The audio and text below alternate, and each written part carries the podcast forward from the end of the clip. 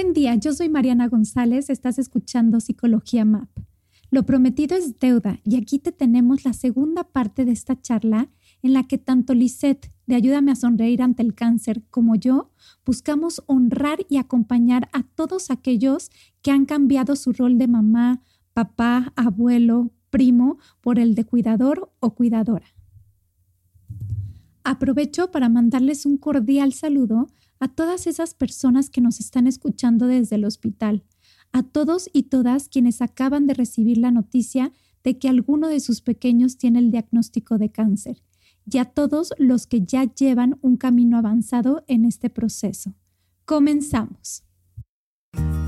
Bienvenidos. Esto es Psicología MAP. Si eres mamá o papá de niños o jóvenes, este es tu espacio en el que buscaré acompañarte en el Yo soy Mariana González, psicoterapeuta y fundadora de Psicología MAP. Psicología MAP.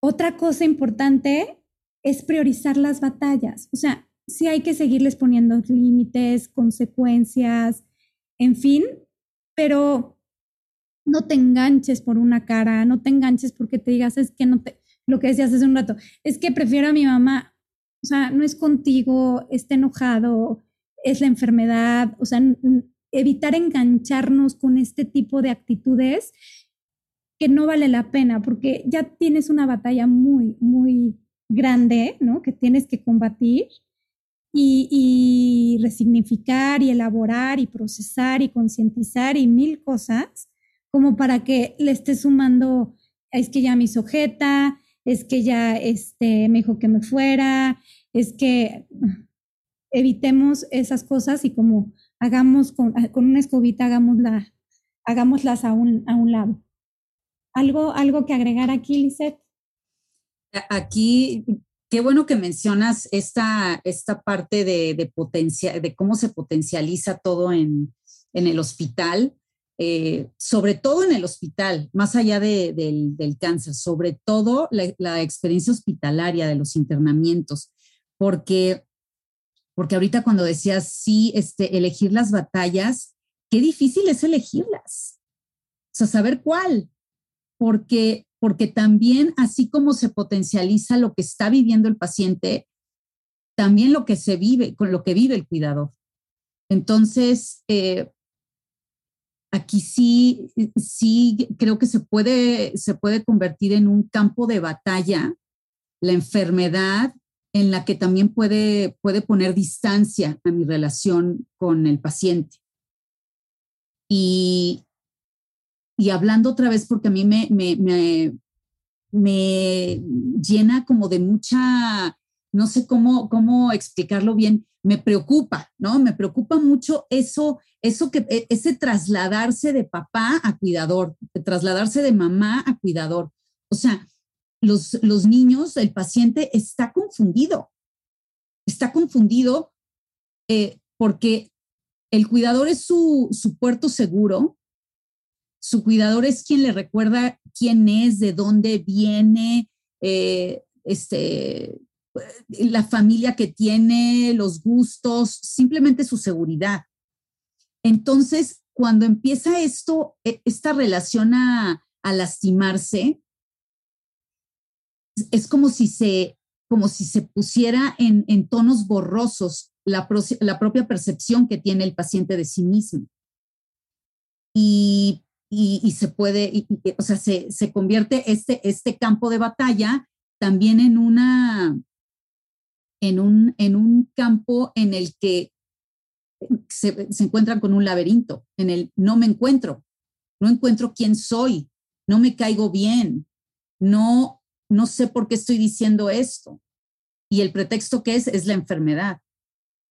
Y no, aquí no es la enfermedad, es las circunstancias de encierro, ¿no? Porque, porque también pelearse con la enfermedad, en la enfermedad, pues no es positivo, o sea, no, no, no, no, no, no, no les da, no les va a dar una relación sana con su propio cuerpo.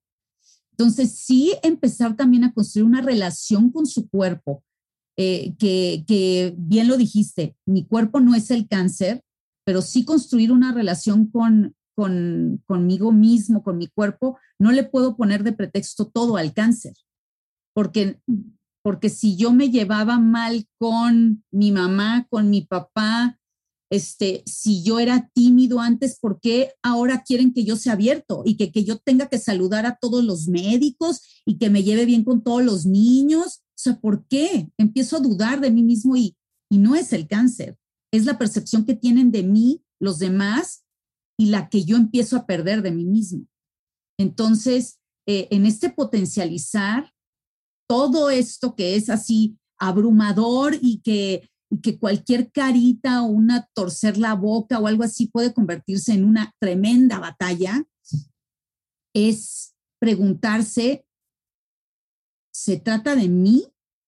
¿Se trata, o sea, me estoy, eh, me estoy reflejando yo en, en, en este enojo de mi hijo o al revés? ¿O yo paciente me estoy reflejando en este enfrentamiento con mamá? O, o realmente tengo que tengo que trabajar en algo personal para, para también relacionarme con las personas que están allá afuera, porque el mundo del cáncer en el hospital se convierte en un mundo aparte. Y a lo mejor aquí ya me estoy brincando a otra, a otra cosa, Mariana, pero empiezan a hacerse más ajenos y más ajenos al, al exterior, al allá afuera. Y cuando regresan a casa, las cosas empiezan también a ser más difíciles, ¿no? De relacionarse con los que están en casa o con mis amigos, ¿no? Entonces, este cuidador es como si tuviera toda la responsabilidad de que mi hijo tenga esta estabilidad y ojo, solamente tu cuidador eh, pon atención en qué pasa contigo. ¿Es el cáncer? ¿Es tu relación con el hijo o es algo que tienes que trabajar contigo mismo por, eh, por encontrar, ¿no? La, paz, por encontrar estructura en, tu vida. Y sabes qué, perdónate.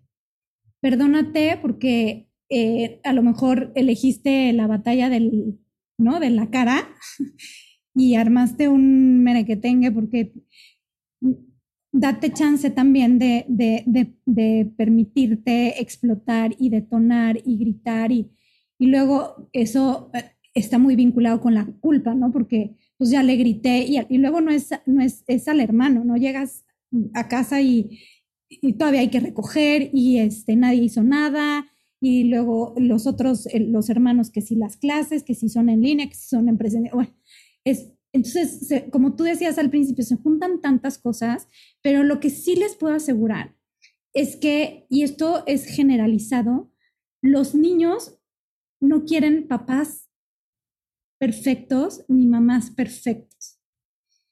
Y llevándolo al rol del cuidador,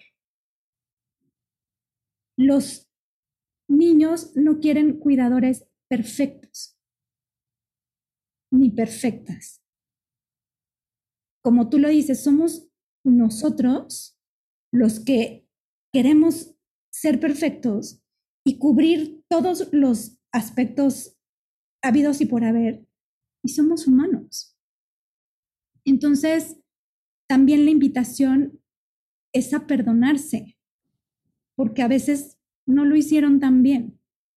Y de veras los hijos perdonan, porque no hay motor más grande en el mundo que el amor que le tienen a sus hijos. Con eso no hay nada más, ¿no? O sea, la perfección es, es, es algo que nosotros nos creamos, nos imponemos, creemos que es lo... Y luego, ¿sabes qué, Lisette? El compararse con la mamá de enfrente, con la mamá de, de la cama de al lado, que lo hace bien o que tiene una dinámica familiar, pues mejor tal vez que la tuya, que a lo mejor tiene pareja y tú no tienes pareja. Entonces, ojo con eso, ¿no? Cada situación es diferente, cada niño es diferente, cada cáncer es diferente, cada diagnóstico es diferente. Entonces, el compararse con, con los demás, ojo, ¿no? Tampoco, tampoco ayuda, porque también es cierto que las apariencias engañan, ¿no? A lo mejor tú ves por ahí una mamita que súper buena y arregladita o yo qué sé, y que el esposo va y le ayuda, y pues quién sabe qué pase adentro, ¿no? O sea, también no te vayas con la finta, o sea, ubícate en tu caso, en tu situación, en tu cuerpo, en lo que tú sientes, en tu niño, en tu familia, en lo que, en lo que hay, en el aquí, en, el ahora y en lo, que, en lo que tú tienes. Creo que cuando hay un diagnóstico de cáncer, nos enfocamos 100% a la salud, ¿no? Que si la quimio, que si la medicina, que si el, el catéter, que si esto, que si el... Y nos enfocamos muy poco a cuidar la parte mental y emocional. Entonces, esta es la invitación, ¿no? Primero te tienes que cuidar tú, que lo decía Lizeth muy clarito, para poder cuidar a los demás.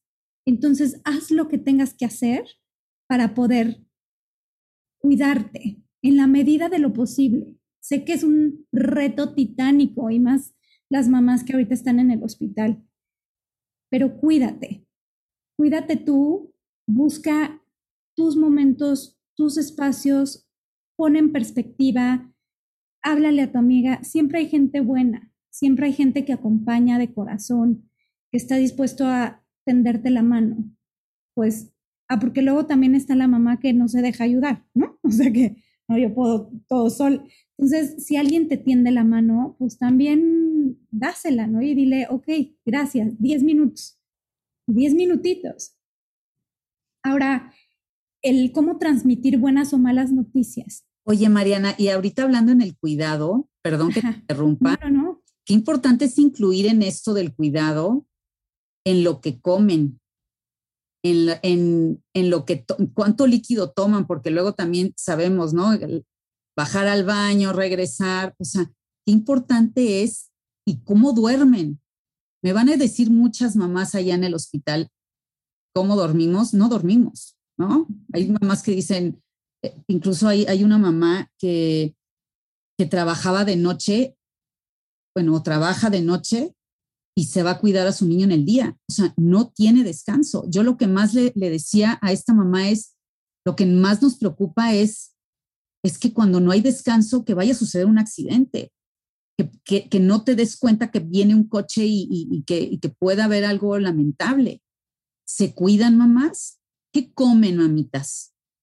O sea, comen puros churritos o no, sabemos, sabemos las circunstancias y créanme que no intentamos decirles que, que, tengan el, plato del buen comer todos los días con ustedes, eso sería lo ideal, pero qué importante es que cuiden su descanso, lo que coman, lo que tomen. Hay muchas mamás con infecciones en, vías urinarias porque se aguantan mucho para ir al baño.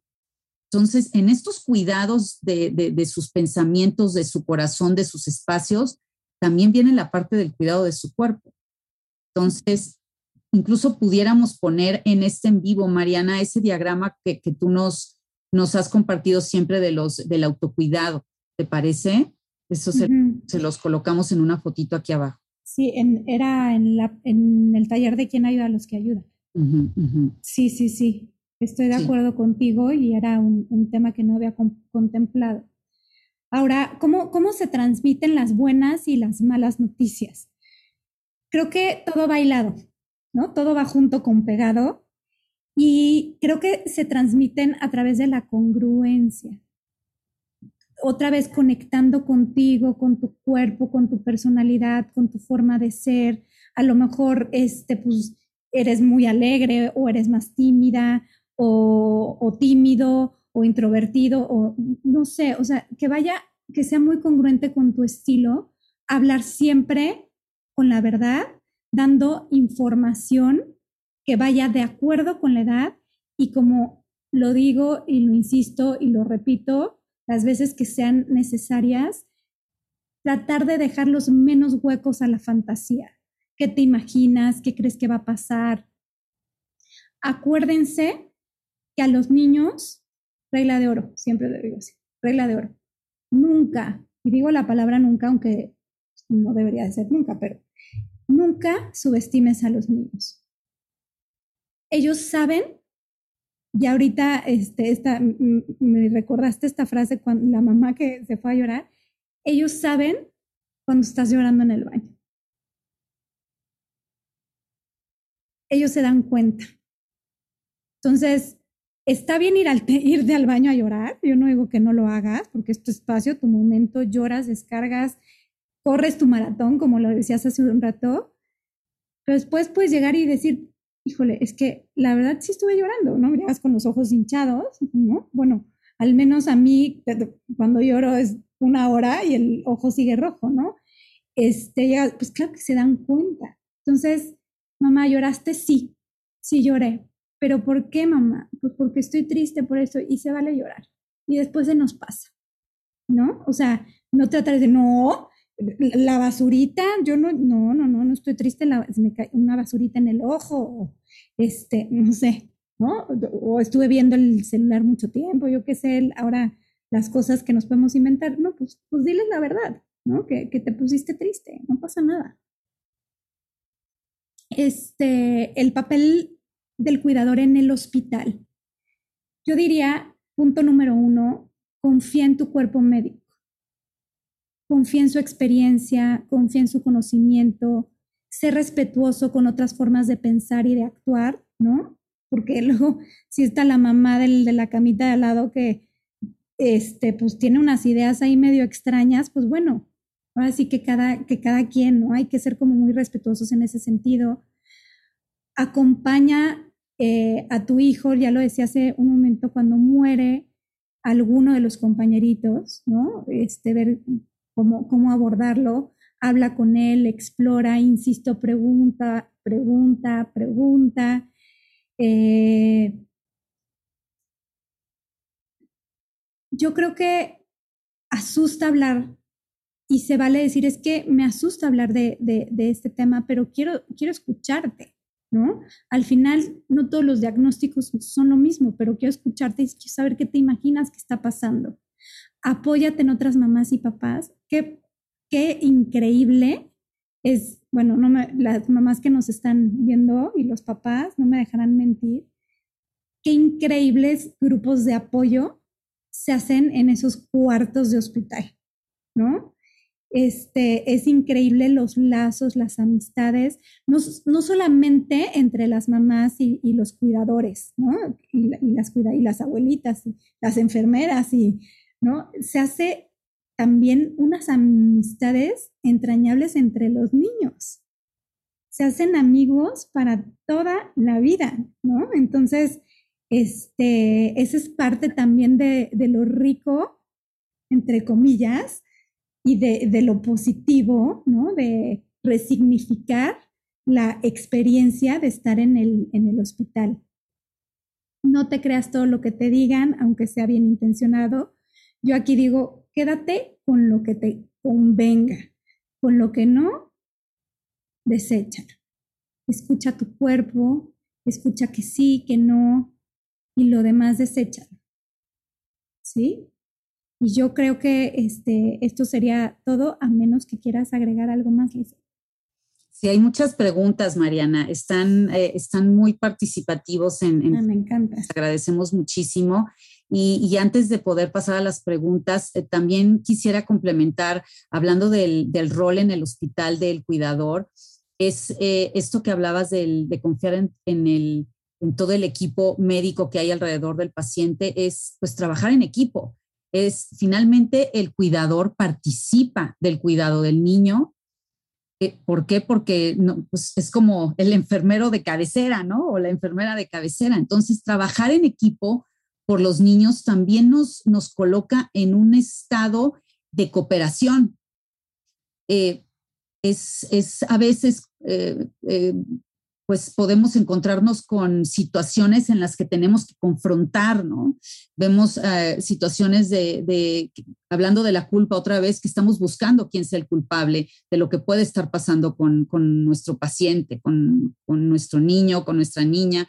Y, y cuando realmente nos informamos, porque sí, eh, uno de las, de la, el poder más grande de, del cuidador es contar con la información, porque hablando de esta, de esta transformación de rol, de papá cuidador, este, también pues el cuidador, el, cuidador además de, de, tener muchas responsabilidades de cuidado físico, del cuidado psicológico, emocional del paciente, también tiene la responsabilidad de informarse de la patología de la enfermedad. ¿Para qué? Para poder estar más atento a que a las dosis de la quimioterapia, en fin, todo lo que está sucediendo con, con, el, con el niño. Entonces, cuando, cuando estamos conscientes que podemos ser, que somos realmente parte de, o sea, que participamos en el cuidado, sí nos colocamos en un estado en el que pues somos parte de ese equipo que cuida del paciente e incluso el mismo paciente se siente mucho más seguro,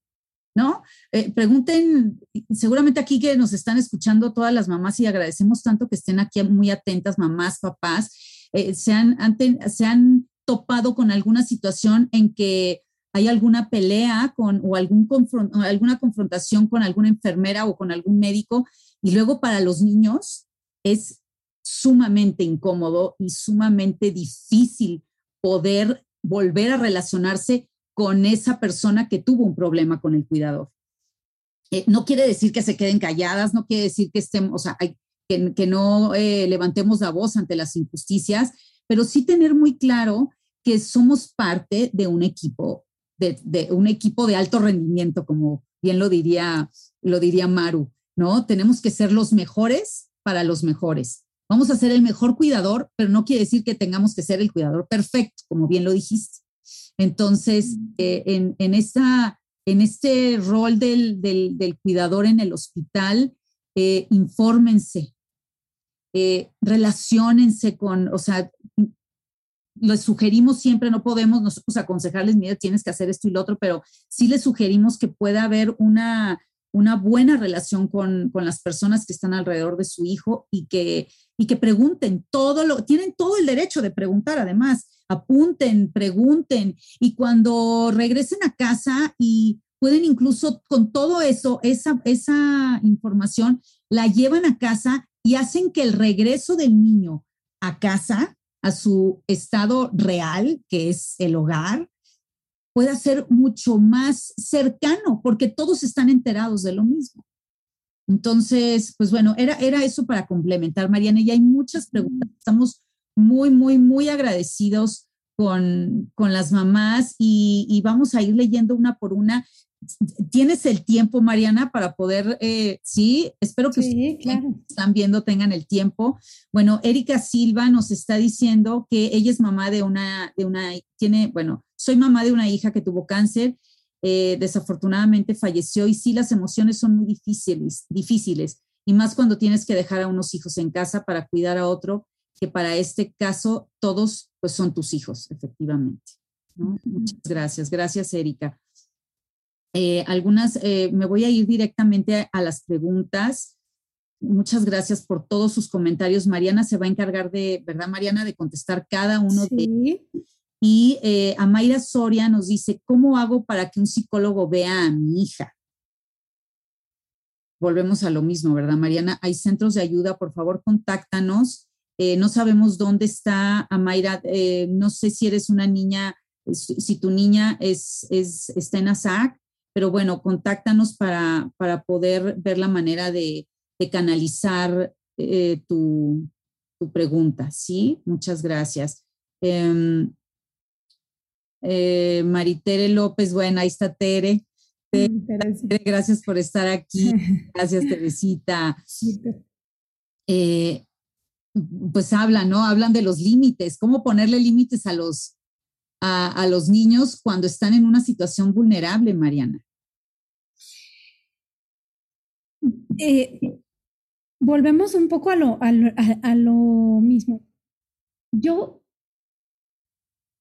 diría que ni muy, muy, ni tan, tan. O sea, depende del proceso en el que esté. Si el niño acaba de recibir su quimio, eh, se siente mal, está, se siente vulnerable, tú también, están en un momento como difícil, yo a lo mejor este, algún otro psicólogo estaría en, desacuerdo, pero yo diría, rompe los límites que tengas que romper. O sea, si hace falta dormir en, en la misma cama, papacharse, ver una película, este, está, está bien. Pero si el niño ya pasó su quimio, ¿no? ya se siente bien, ¿no? entre comillas, pues entonces regresan otra vez a las rutinas. Las rutinas siempre ayudan con el tema de los límites. Este, se duerme a cierta hora, los dispositivos se utilizan cierta hora del día, eh, hay tareas, ¿no? Y la consecuencia es que si no haces tu tarea, pues entonces no puedes utilizar tu dispositivo. En fin, e, esa es la forma de, de, de mantener los límites. Y cuando se salgan de ellos, porque a lo mejor la situación está complicada, o a lo mejor están cansadas y dicen, no, hoy, hoy no, decirles a los niños, solo por hoy, ¿no? Solo por hoy te puedes dormir aquí o solo por hoy vamos a hacer tal cosa o solo por hoy vamos a salirnos un, pero ya mañana nos ponemos en orden, ¿no? O sea, y con el dedito así, ya mañana otra vez estructuramos y otra vez la rutina.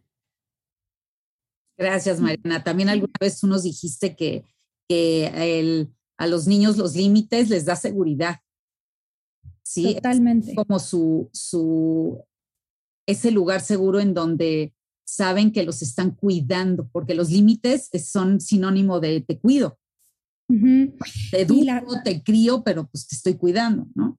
Y la rutina también da seguridad porque saben lo que va a pasar, ¿no? Entonces, si, si a las 7 es el baño, siete y media la cena y a las 8 se duermen, pues ya saben que ese es, obviamente van a alegar. Siempre digo que el niño que no alegue, que me lo lleven a terapia, porque lo normal es que aleguen, ah, no me quiero bañar, no sé qué, pero bueno, ah, no te bañas, entonces va a haber una consecuencia y, así, así la llevamos las mamás, en ese estire y afloje.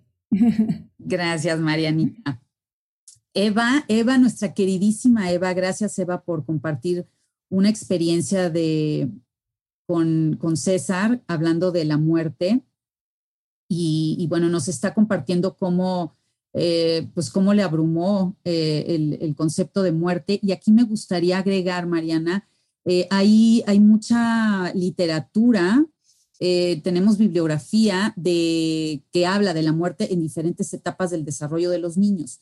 Entonces, por ejemplo, hay un libro extraordinario de la maestra Fernanda Busqueta, de la directora de, de Cenepaz, que también vamos a poner el título aquí abajo, y que es eh, muy útil. Es, es, yo les puedo decir que gracias a, ese libro he podido encontrar también muchas maneras de comunicarme con los niños en, en, en los momentos, pues estos complejos momentos de despedirse de ellos. Entonces, bueno, e, esto eh, con respecto a la muerte, Mariana.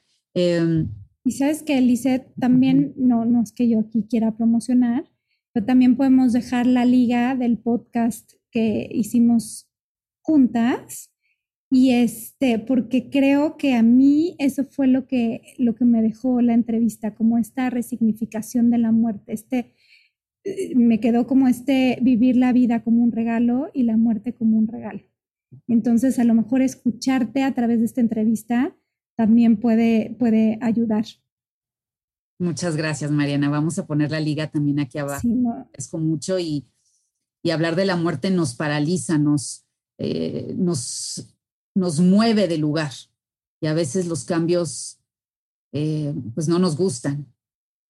Pero los niños tienen una claridad tan sana de la muerte que a veces ni siquiera nos, ni siquiera hemos abordado el tema con ellos, ¿no? Puede ser hasta un ejercicio, ¿no? De, de, de hablar de las cosas que, son parte de la vida, ¿no? Como es la muerte, ¿no? Pudiera ser un ejercicio que pudieran hacer las, las mamitas, ¿no? A, raíz de esta plática. Y ahorita se me ocurre, si, si, si le suena como muy fuerte hablar de la muerte, este, pueden empezar como con el, aunque sea ahí como medio, medio raro, ¿no? De, ay, me dijo Juanita Pérez, mi amiga, la prima de la vecina, no sé qué, se murió su perrito. Algo así que no sea, necesariamente el, que tenga que ver con la muerte humana, ¿no? ¿qué, opinas? Ay, no, y era un perrito muy este, chistoso, no sé qué. Y a lo mejor por ahí, ¿no? Para que no sea tan invasivo, para que no sea tan directivo, se puede explorar el, tema. Que dibujen, ese es otro. Siempre lo digo. Que dibujen, dibujen mucho colores, adolescentes, niños, siempre hay, aunque no esté la interpretación proyectiva, siempre es como dejar algo de ti eh, eh, plasmado en, un dibujo o escribir. Escribir siempre ayuda. Llevar un diario, este, para los cuidadores y las cuidadoras, llevar, llevar el diario y para los mismos niños, ¿no? A lo mejor pueden tener una libretita y hacer dibujitos, anotaciones, en fin. Hay uno que se llama el diario del agradecimiento. Ay, sí, sí, sí. Por aquí, eh, yo también. Luego lo voy a, sería bueno hasta, hasta tomar fotitos del diario para ponérselo. Sí, sí, sí, sí. Está padre, ¿no? Yo también aquí, aquí tengo. Ok. tengo uno. Va, va, va, va, María, hay que compartirlo. Oye, Mariana, y este también nos, nos están hablando esto de, del sentirse ajenos. Jazmín nos comparte Em, que sí, que se vuelven más ajenos hasta el punto de sentirse mejor estando en el hospital con los otros niños que se ven igual que ellos o que pasan una situación parecida a ellos. Que eh, esto, esto que, los, que los hace sentirse aislados, ajenos de, de, este mundo que incluso a veces los, los rechaza. Mariana, ¿cómo, cómo manejar el rechazo social, la desinformación y a, veces hasta la discriminación por ser diferentes, por ser calvos, calvas, por, porque a lo mejor la tez se cambia, el color de la tez, por su delgadez, incluso por, algún, eh, por alguna cirugía que hayan perdido alguna extremidad. ¿Cómo manejar, cómo incluirlos, eh, manejar eh, el sentirse ajenos y cómo incluirlos de nuevo al, al mundo al que, pues, al que pertenecían? Sí, sobre todo pasa mucho con los adolescentes, ¿no? Que de repente es, y volver a la escuela y cómo me van a ver y, o sea, como esta exposición a nivel social, este, se vuelve una situación donde, eh, pues, se sienten muy, muy vulnerables. Y yo creo que hay que, hay que trabajar mucho en el autoestima, ¿no? De, a ver, yo creo que cuando te das cuenta de todo lo que has aprendido, de todo lo que has recorrido eh, y ya estás fuera y estás enfrentando al mundo real, ¿no? Por decirlo de alguna manera. Híjole, yo creo que el término resiliencia sale a la luz y cada vez que sientas esta discriminación o esta mirada eh, como, acuérdate todo el camino que recorriste para estar donde estás el día de hoy. ¿Sí? Eh, eh, lo, que, lo que hablamos de las emociones eh, potencializadas, la gente que ha pasado, al menos lo que yo he escuchado, ¿no? Por un proceso del cáncer, vive, la vida tan diferente porque se goza los momentos como nadie, ¿no? O sea, viven la vida de, de una de una, mamá me, comentaba, es como si de repente empezara a ver el mundo de colores. O sea, lo veía blanco y negro y ahora empiezo a ver que, ah, había un árbol acá, ah, esto es de color verde, ah, esto es azul. O sea, había pasado por aquí todo este tiempo y ahora como que empiezo a descubrir, porque te si es verdad que te vuelcas en el, en el tema del cáncer, del hospital, de las quimios, y de repente cuando ya pasa y te dan de alta, es así de, ¿y. ¿y ahora qué? Entonces, nada más date cuenta de que tú tienes un significado de la vida bien distinto al de los demás, aunque sea medio gacho, ¿no? También es como discriminatorio, pero tú tienes una ganancia secundaria. Qué lindo, qué lindo lo dices, con todas sus letras. Y sí, es esto, esto que me hace ser hoy diferente, por decirlo así, es el resultado de un camino que, que, ni siquiera un adulto a lo mejor ha, recorrido. Sí, sí, sí, casi, casi. Esto, esto los, los hace ser sabios. A mí me encanta explicarle a los niños cuando hoy le preguntaba yo a una princesita, ¿sabes lo que quiere decir la palabra sabiduría? Y ella me decía, pues que no. Y yo le contestaba, el ser sabio es que algo que hay en ti le hace, o sea, hace que los demás te vean como un ejemplo a seguir. Algo que ni siquiera tú te imaginas, ni siquiera tú te lo propones. Y la gente que te ve, la gente que te conoce, que te vive, después de escucharte, después de abrazarte, después de estar contigo, sale de ese cuarto y dice, hoy voy a ser mejor por todo lo que yo viví contigo, ¿no? Eso, eso, eso los hace, eso es lo que es la maravilla de que los hace ser diferentes. Son, son maestros de vida, sin duda. Qué bonito, bonito, Mariana. Eh, nos está eh, hablando del, del cuidador, porque pues sí, como, como cuidador, eh, estos papás, estas mamás, se convierten también un poco en, una mamá me decía hace poco, me siento yo como celadora, ¿no? Celadora de, una, de la prisión, cuando yo soy su mamá, ¿no? Y, y me siento como si fuera la celadora. ¿Cómo manejar el, el, la respuesta agresiva de un paciente que no le está gustando lo que yo estoy haciendo por cuidarlo. A ver, me la vuelves a repetir, por favor. ¿Cómo, es, sí, es, está fuerte? O sea, ¿cómo, cómo, ¿cómo manejar, o sea, cómo la mamá va a manejar la agresión de su niño eh, en respuesta a lo que ella hace por cuidar? Hablando de, no puedes comer chocolate, tienes que, este, tienes que comer, este, tenemos, te tengo que llevar al hospital, te tengo que internar. Y, y, y, hay una agresión por parte del, del... Sí, ya, ya, ya como que me quedó más clara.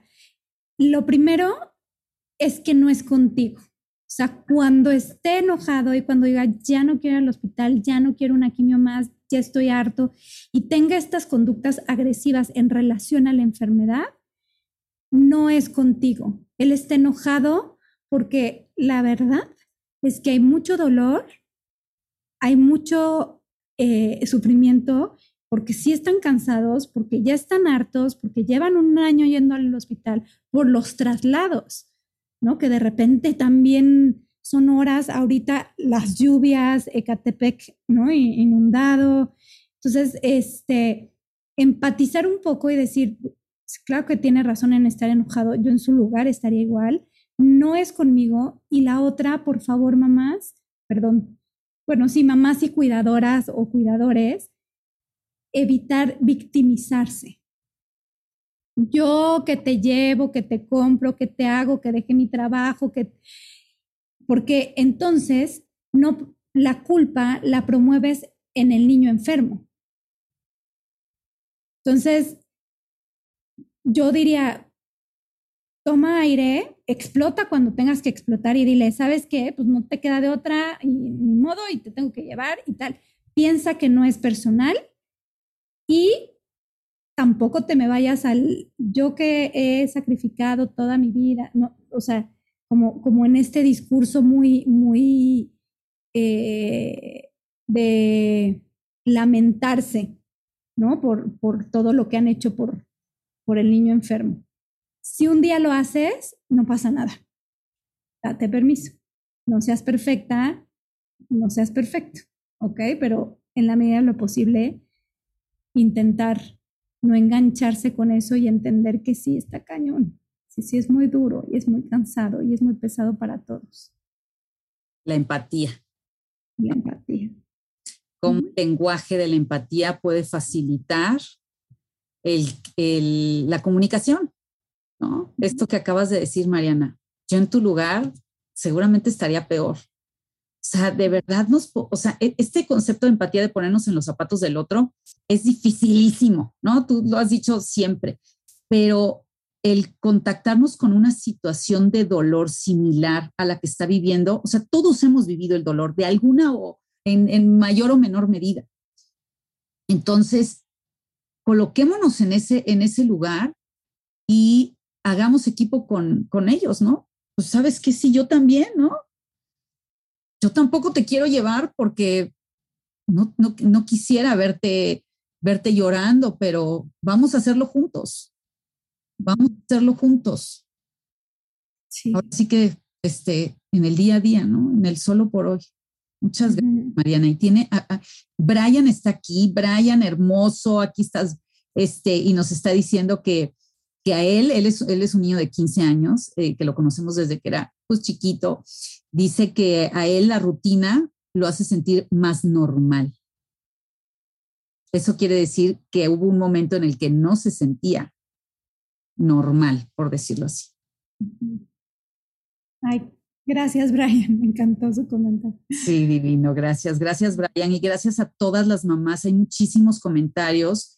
Eh, eh, Jazmín, que es, es, Brenda, la mamita de Iker Leonel, nos está hablando em, que, su niño este, sufrió la, pérdida de su bracito y de su cabello y esto pues sí, lo, ha, tenido que hacer un trabajo pues muy, muy arduo, ¿no? Y la felicito, este, quiero, te quiero mucho Brenda por, y te admiro por todo lo que has hecho, pero hace poco hablábamos de, de cómo explicarle a un niño, porque es un niño pequeño, que ese brazo no va a regresar, ¿no? O sea, ese brazo, eh, o sea, la parte de la amputación es todo un tema aparte, ¿eh, Brenda? Y eso podríamos eh, después dedicarle a dedicar un espacio eh, solamente para el tema de, amputaciones, pero ¿cómo explicarle, Mariana, a un, a un pequeño que un miembro no va a, a crecer de nuevo? Y te quiero, antes de que me contestes, eh, comentarte una experiencia que tuvimos y que nos marcó en el tema de las pelucas eh, con una niña pequeña que no le habíamos explicado bien del todo lo que era una peluca. Y cuando, cuando le colocamos la peluca, ella se puso a llorar desconsolada porque ella tenía, ella pensaba que lo que iba a suceder era de que le iba en ese momento a crecer el pelo, no que iba a ser una peluca. ¿no? Sino que en ese momento te vamos a dar tu peluca, ¿no? Fue como, ah, o sea, me van a cumplir el sueño de mi peluca, o sea, me van a cumplir el sueño de tener mi pelo otra vez. Entonces, qué importante es, eh, pues sí, eh, eh, estar muy informados, aprender, sus hijos se lo merecen, mamitas, aprender y, leer, leer obviamente con bibliografía este, que sea la apropiada, en el, en el todo lo que está viviendo un niño en diferentes etapas del desarrollo. Entonces, ¿qué pasa con estos niños pequeñitos que pierden algo, Mariana, y que, cómo explicarles que, que sí va a regresar como el cabello, que, que va creciendo, pero que no va a regresar como un, como una extremidad? ¿Cuántos años tiene este chiquito? Iker tiene, me parece que tiene nueve. ¿Nueve años? Ocho, nueve. Ocho, ocho, nueve. Es, pequeñito. Es que varía, varía, como tú bien lo dices, dependiendo la edad. Hay dos temas. Uno es el de la, la, la niña de la peluca. Y ahí es justo cuando hablo de que hay que evitar en la medida de lo posible darle cabida a la fantasía. Entonces, esta niña se imaginó que le iba a crecer el pelo porque claramente no hubo una explicación previa a lo que iba a suceder. Eso es qué bueno que, lo tocas porque eso los doctores lo hacen mucho. Cada vez que van a hacer algún procedimiento, te explican qué van a hacer. Y eso, así como dice Brian, eso les da seguridad. Entonces, por ejemplo, si tienen, eh, si ya están en, sus quimios, ¿no? Ambulatorias, eh, hacerles un calendario y decirles tal día y tal día, de, dependiendo, o esta vez al mes, vamos a ir a, por tu quimio y que ellos vayan como visualizando que ese día van, a, van a tener su, su, quimioterapia. O si les van a, si los van a operar, bueno, pues tal día y faltan tantos días para tu operación, ¿no? O sea, como irles anticipando lo que va a suceder, eso da también muchísima seguridad. Qué bueno que lo tocamos, porque creo eso sí nunca lo habíamos platicado. Y luego, eh, el tema del cáncer es que es la pérdida de la, tras la pérdida, tras la pérdida, tras la pérdida. O sea, es la pérdida de la salud, más la pérdida del, pelito, más la pérdida del brazo, más la pérdida de, de, la mamá, que ya no es mamá, ya es cuidadora, más, o sea, son un montón de pérdidas las que se juegan cuando, cuando hay un diagnóstico de cáncer. Entonces, lo que sirve mucho son los rituales para despedirse. Entonces, uno, que sepa qué va a pasar, ¿no? O sea, no sé si ya, ya, ya no tiene el bracito, ¿sí? Pero si no lo tiene, que, que, que o, si va, va, a suceder, o esto este, para mamás que van a pasar, que tal vez puedan pasar por el mismo proceso, que sepan qué va a pasar, para que ellos puedan ir elaborando el duelo de la pérdida. Segundo, ritual. Despídete de tu bracito. ¿Cómo te quieres despedir? ¿Cómo te quieres despedir? ¿Quieres hacer un dibujo? ¿Quieres escribir una carta? ¿Quieres, este, no sé, prender unas velitas? En el caso de si, si, es, si hay creencia ¿no? religiosa, a lo mejor a través de, de, algo espiritual, este, quieres comprar más flores, no sé, o sea, que que el niño decida el ritual que va a llevar a cabo para poder hacer la despedida. Los niños tienen que vivir el ritual de la pérdida. Entonces, de esta manera sería como la más indicada para manejarlo a cualquier edad. Nueve años me parece excelente edad para poder hacer una carta. Si no la quiere hacer él, a lo mejor este, con ayuda de mamá o del Me está, me está diciendo que va a cumplir ocho ocho añitos. Sí, sí, sí. O sea, eh, hay, que, hay que despedirse. Hay que despedirse para, para que aprender a manejar los duelos. Qué importante es lo de los rituales. Qué importante es lo de los rituales. Nosotros, y, voy a aprovechar ahorita que estamos hablando de las despedidas, de las pérdidas. Nosotros en el hospital, cuando nos tocaba eh, pues, eh, acompañar a, los niños a que se raparan y a las niñas, hacíamos una un ritual en el que eh, cerrábamos los ojos juntos y, le dábamos las gracias por, por, todo lo que nos había dado ese cabello, ¿no? El, hasta los peinados, este, ¿no? todo aquello, con, cómo nos habíamos sentido con, con nuestro cabello y, y, en este despedirnos, que había lágrimas también, había lágrimas, había, pero había paz, ¿no? O sea, sí sí se puede encontrar, y eso, ojo, mamás, las lágrimas no, no están asociadas o el llanto no está asociada a la desesperación todo el tiempo. Sí hay llantos que, son eh, eh, eh, de desesperación y, que nos quitan un poco la respiración, pero en estos rituales, en estos, en estos momentos de, de cierres, son, son lágrimas que sanan, son lágrimas de despedida que pueden sanar. Y, bueno, también búsquenos, tenemos muchas ideas de rituales en, en todo tipo de pérdidas y, se los podemos compartir con, con, muchísimo gusto. Muchas gracias, Brenda, por compartir algo tan personal.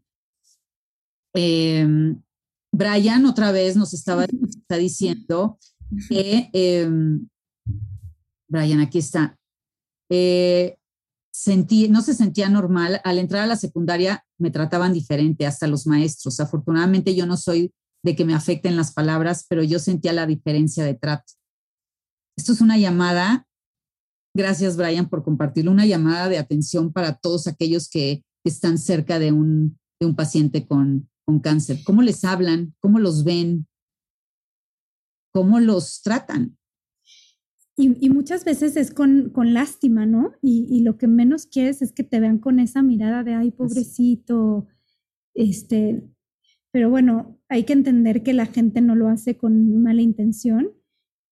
Y, el trabajo está, Brian, en qué es lo que tú vas a hacer con eso. Y veo que tienes buenos recursos para enfrentar este tipo de, situaciones. Sí, que, ellos son grandes sabios. Eh, hay una pregunta aquí que, habla, otra vez volviendo al cuidador, en qué pasa cuando eh, la pareja no quiere participar como cuidador. Bueno, ahí yo respondería, ¿tú qué harías? ¿no? O sea, le, rebotaría esta, esta pregunta. Si la pareja no quiere participar, que no participe. Lo que tienes que hacer es buscar gente que te sume. Ni tratar de convencerlo, ni rogarle, ni reprocharles que yo... Eh, no, o sea, buscar quien sí te puede apoyar, quien sí te puede echar la mano y quien sí puede rolar contigo este, este, este tema. Sí, entonces si, si la pareja no, no quiere, veo yo que hay que buscar quien sí quiere, ¿no? Como en lugar de estar enfocados, es como, en lugar de estar acá, a ver, tú ayúdame, ayúdame, es que tú eres el papá y tú me tienes que ayudar. A ver, ¿no quieres? Voy a buscar, ¿no? ¿Quién sí quiere? Puede ser a la abuela, ¿no? Ojo, ojo, no quiere decir esto que se vayan a, o sea, vayamos a buscar otra, otra, otro papá, otro cónyuge, otra pareja. No, no, este, no. Creo que, sí, pero creo que en cada, cada, cada historia personal los conecta con algo en, en, en los que pueden o no. Creo que también es hasta positivo, Mariana, que digan que no pueden, ¿no? Porque que digan que sí y sientan que no, luego a veces eso ayuda menos. Es que habría que ver desde dónde está diciendo que no. ¿no? O sea, si es porque no está pudiendo con la enfermedad, o es porque está enojada con la pareja, o es porque está trabajando y, eso obligaría a no cumplir con, su labor de trabajo, no sé. Este, habría que ver desde dónde lo está haciendo, pero, pero no obligar, ¿no? Y no chantajear y no manipular y no, este, por algo es, ¿no? Entonces, hay que ver dónde sí, dónde sí está el apoyo. Ok. Hay una mamá que me está escribiendo por WhatsApp porque no lo quiere poner en público eh, y me está, me está diciendo que eh, ella ya lleva eh, tres años de vigilancia a su hijo y todavía no puede dejar atrás el papel de cuidador. Está arraigada en el papel de cuidador, tres años de vigilancia, dos años de tratamiento, o sea, estamos hablando de cinco años, y le o sea, ya se olvidó de ser aquella mamá que fue antes de, la enfermedad. Es que te voy a decir una cosa. Es, es luchar contra corriente. O sea, después de haber pasado por este proceso, pues es que ya no eres la misma de antes.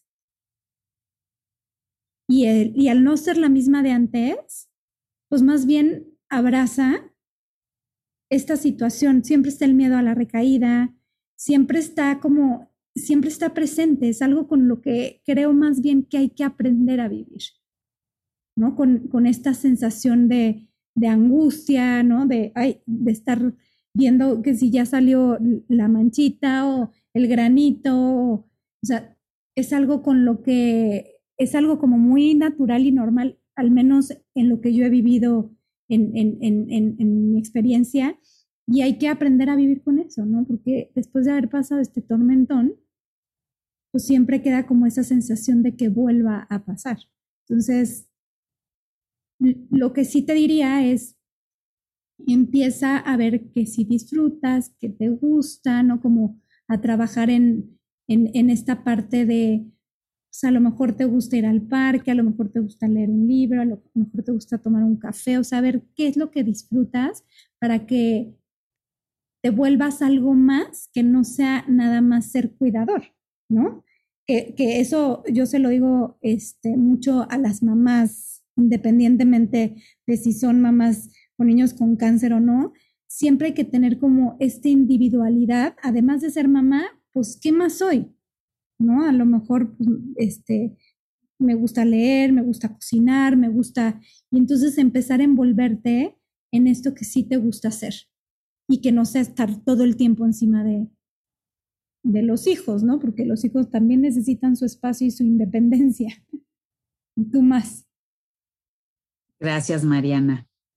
Eh, yo creo que ya vamos a ir cerrando, vamos a darle paso a dos preguntas más.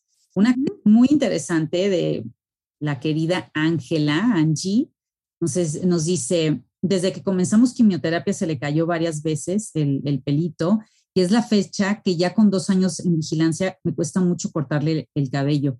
Cuida y protege que no tienes idea el cabello. A veces dice que con el pelo largo él se, él se siente, se, o sea, se ve normal.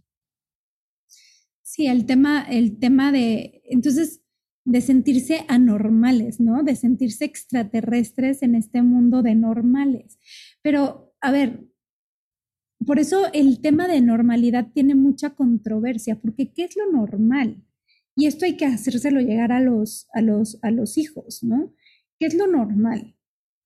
E, es, es muy relativa la normalidad. Entonces, a ver, yo, o sea, no sé si se pueda a lo mejor en un ¿Sabes qué también, Lizeth? El sentido del humor. Qué importante es, que es lo que hace mucho, ayúdame a sonreír ante el cáncer, llevar alegría, sonrisas, diversión, manualidades. O sea, ese es como, como que de repente es como reírse un poco de, de lo que está sucediendo, ¿no? Entonces, yo ahorita digo, bueno, a ver, claro que es doloroso, uno, hay que hacer los rituales, ¿no? Vamos a despedirnos porque pues otra vez este, la pérdida, este, y hay que raparte, lo que tú quieras, y después esta parte de, a ver, que alguien más eche lo que has vivido, ¿no? O sea, es, es, es, es increíble lo que has pasado, ¿no? Entonces, no te puedes comparar con nadie más porque solo tú sabes lo que has vivido, lo que has caminado, lo que has pasado, eh, lo que te has caído, lo que te has levantado.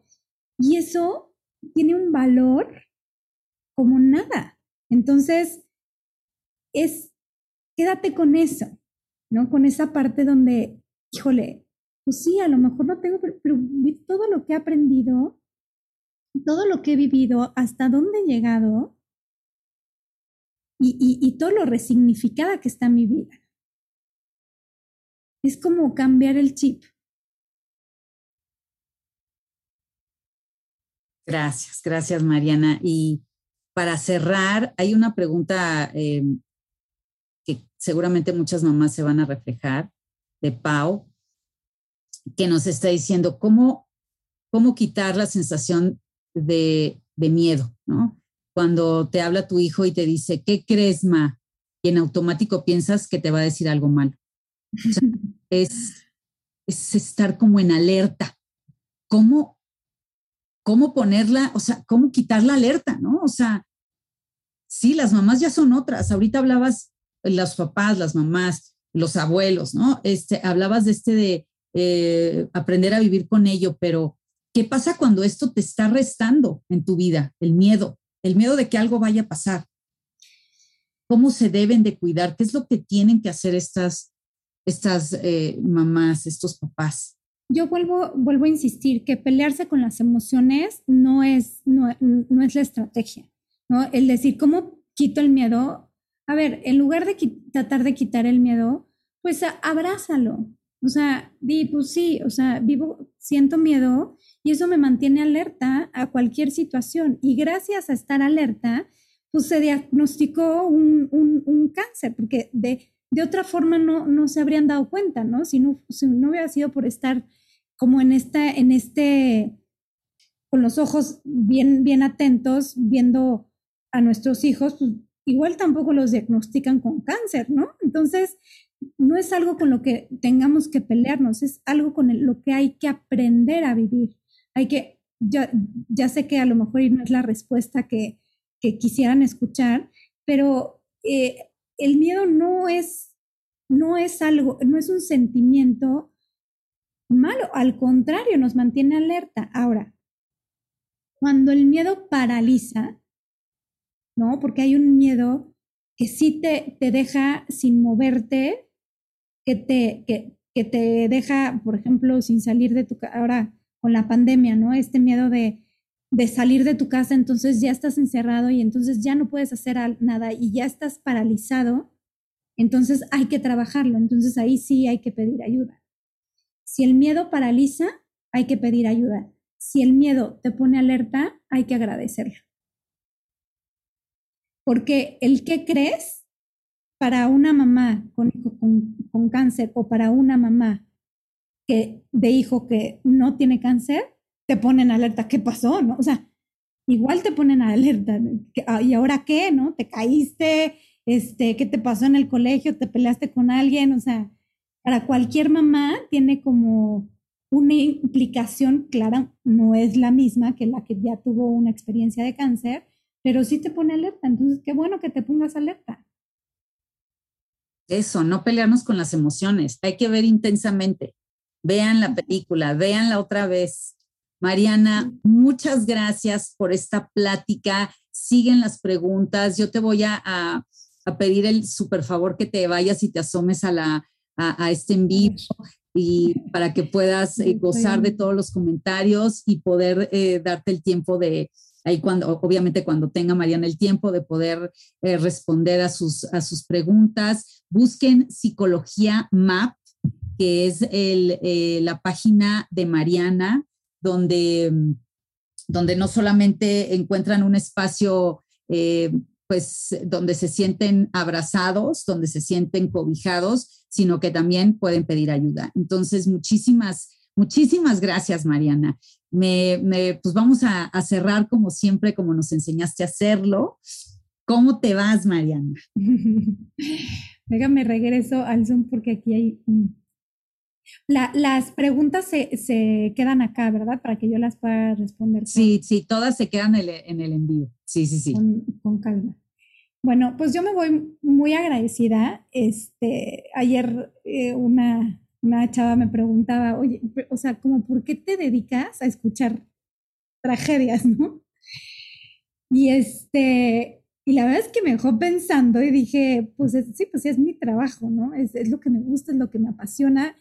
Y este, y, y mi respuesta fue, es que para mí es muchísimo más gratificante de lo que, de lo que parece. O sea, yo me llevo muchísimo más porque empiezo a contactar conmigo misma, con mis propias emociones, empiezo a trabajar con, con mi crecimiento personal, con mi crecimiento profesional. Entonces, para mí es, es, es un privilegio, pues, y un privilegio, lo digo con todo el sentido de la palabra, el poder estar aquí, el poder acompañar, porque yo me llevo más de lo que puedo dar. Esa es mi sensación. ¿No? Sé que a lo mejor muchos van a decir, no, ¿cómo crees? Esa es mi sensación. Por eso estoy aquí, por eso me gusta hacer lo que hago y por eso voy a seguir haciendo lo que hago, porque, porque el encuentro con el otro, aunque sea a través de una pantalla, para mí es, hablando de sinónimos, sinónimo de crecimiento personal. Entonces, todo lo que sea a favor de mi crecimiento personal y profesional, pues va a ser bienvenido. Muchas gracias, Lisette. Gracias, Mariana.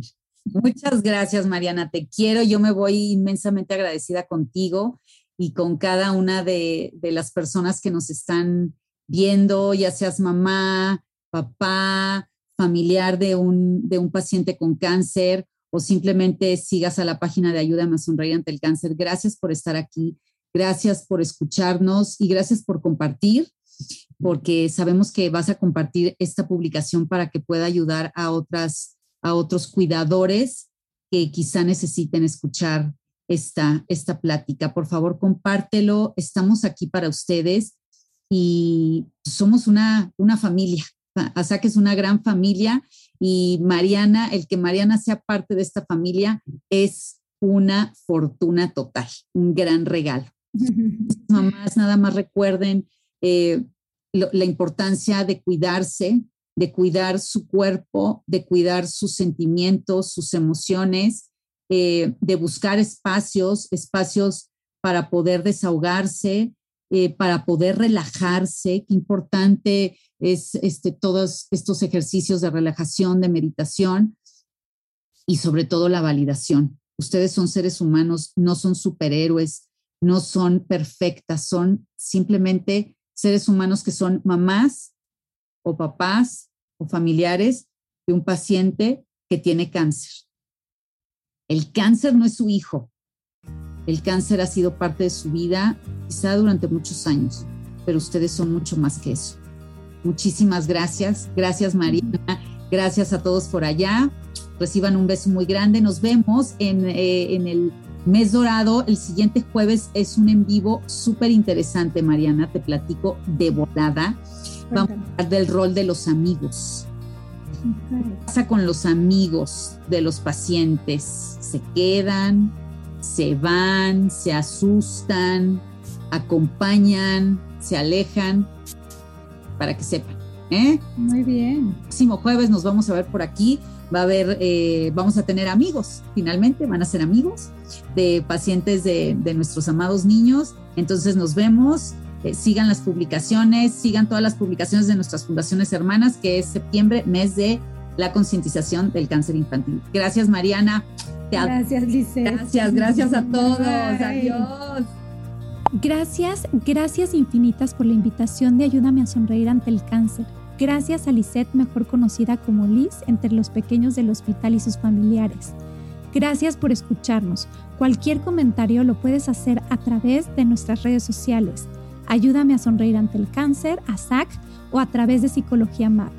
No te pierdas la siguiente cápsula el próximo jueves. Hasta pronto.